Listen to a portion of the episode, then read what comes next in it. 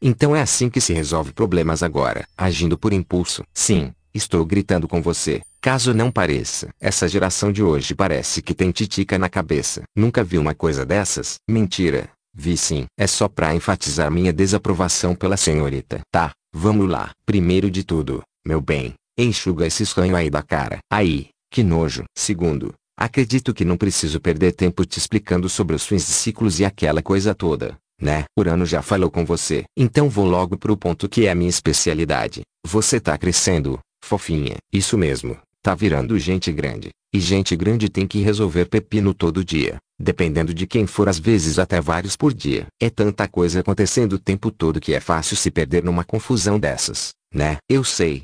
Oh, tadinha. Mas é assim que a vida é, minha flor, e tem que aguentar.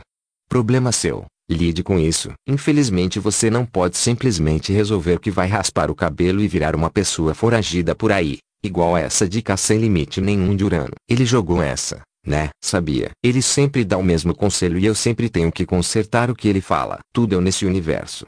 Preciso ganhar um aumento. Eu sei que muita gente me acha cruel porque a tarefa chata de colocar limites é minha, e eu sempre saio como vilão. Mas a verdade é que ter limites e obstáculos é muito importante. Se eu não colocasse umas pedras no caminho das pessoas, ia ser uma correria desenfreada. Ninguém ia parar, repensar e mudar. Entende? Eu preciso que as pessoas percebam o tempo. Precisam ter paciência às dificuldades. É assim que eu faço esse povo crescer e tomar vergonha na cara.